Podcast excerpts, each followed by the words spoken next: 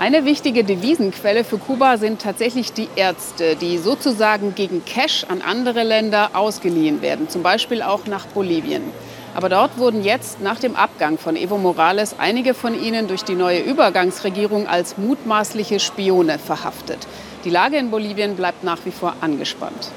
Einen politischen Schritt weiter ist man dagegen in Chile. Nach wochenlangen Unruhen mit Gewalt, Protesten und Toten haben sich jetzt dort die Parteien auf einen Weg zur neuen Verfassung geeinigt. Die alte entstammte ja noch der Pinochet-Zeit.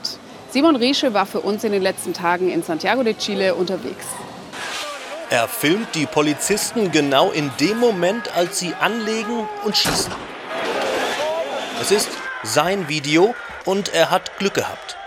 Das Gummigeschoss erwischte seinen Kopf nur ganz leicht. Ich dachte erst, es wäre ein Stein gewesen. Dann kam einer von den anderen Demonstranten und sagte, hey, du blutest. Wir sollen ihn Gustavo nennen. Der richtige Name geheim. Sein Gesicht aber will er trotzdem zeigen. Natürlich auch seine Videos. Es sind kleine Filme über Chiles große Protestbewegung der Filmemacher als eine Art Kriegsreporter, der selbst mitkämpft. Chile ist wie ein Dampfkocher, der einfach explodieren musste. Das habe ich immer gesagt. Santiago im November. Eine Stadt in Aufruhr. Immer wieder begleiten wir die Proteste mit unserer Kamera, um uns selbst ein Bild zu machen, auch von solchen Szenen. Tränengas, Schüsse auf Kopfhöhe, Manche Polizisten zielen offenbar bewusst auf die Augen von Demonstranten. Die Opfer, Randalierer, aber auch Unbeteiligte. Angst zeigen Gustavo und die anderen hier trotzdem nicht. Es geht ums große Ganze. Wir marschieren jeden Tag, bis die Verfassung unseres Landes wirklich geändert wird. Die stammt ja noch aus der Diktatur. Jetzt ist der Moment. Damals in den 80ern haben wir es nicht geschafft. Sie stellen die Systemfrage wollen etwa ein Recht auf bezahlbare Bildung in einer neuen Verfassung. Chile ist das reichste Land Südamerikas, aber nirgendwo ist der Wohlstand so ungleich verteilt wie hier. Präsident Piñera ein Multimilliardär, Millionen andere Menschen in Armut. Im Viertel La Victoria leben die meisten vom Mindestlohn, etwa 300 Euro im Monat, die Lebenshaltungskosten kaum geringer als in Deutschland. Wir brauchen Kleidung, Benzin, um zur Arbeit zu fahren. Wir müssen Essen kaufen im Laden. Aber im Laden sind die Sachen auch nicht billig. Zuletzt hatte Ingrid in einem Hotel gearbeitet. Dann verlor sie die Stelle und schlägt sich nun mit Gelegenheitsjobs durch. Die kleine Wohnung teilen sich schon jetzt drei Familien. Nur so können sie sich den Strom leisten. Warum nur diese Ungerechtigkeit? Ich verstehe das nicht.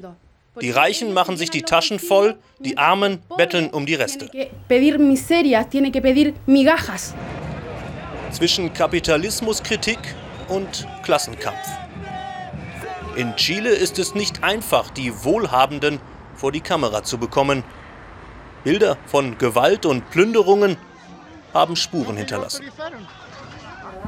Der Textilunternehmer Gonzalo Eresi ist ein erfolgreicher Geschäftsmann, exportiert in die USA, beliefert Luxushotels. Er möchte reden, weil er sich Sorgen mache um die Wirtschaft. Ja, es ist schwierig. Die Verkäufe zum Beispiel laufen schlechter. Ich hoffe, dass die Unruhen nicht ewig weitergehen. Hier die Wut der Straße. Dort die Wiesen der Golfplätze und von Elektrozäunen umgebene Villen. Gonzalo lädt uns zu sich nach Hause ein. Er und seine Frau hätten viel über die Forderungen der Demonstranten nachgedacht. Gute Schulen für alle, eine bessere Gesundheitsversorgung für Arme? Ja, in Chile müsse sich vielleicht wirklich einiges ändern. Früher habe ich mir als Unternehmer nur Gedanken um die Zahlen, um den Profit gemacht. Jetzt merke ich, dass ich mich ein wenig mehr für das Wohlbefinden meiner Mitarbeiter interessieren muss. Absolut, wir sind produktiver, wenn sich alle wohlfühlen. Was für ein Land soll Chile werden? In den sogenannten Cabildos Abiertos versuchen sie genau diese Frage zu beantworten. Offene Versammlungen, jeder darf teilnehmen. Diskutieren statt protestieren, dazu immer auch ein bisschen straßenfest. Ingrid und ihre Nachbarn aus La Victoria sind dabei, neben vielen anderen Menschen aus nahezu allen Schichten. Wir wollen ein Land, das keinen ausgrenzt. Bis jetzt leben wir in einem Land, in dem es Bürger erster und zweiter Klasse gibt. Am Freitag dann die historische Einigung der Parlamentsfraktionen. In einem halben Jahr soll es tatsächlich ein großes Verfassungsreferendum geben. Mögliche Geburtsstunde eines sozialeren Landes, aber auch ein Ende der Gewalt?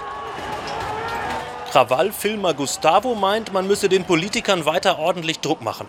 Und doch scheint auf den Straßen Santiagos jetzt die Hoffnung zurück auf einen neuen chilenischen Frieden.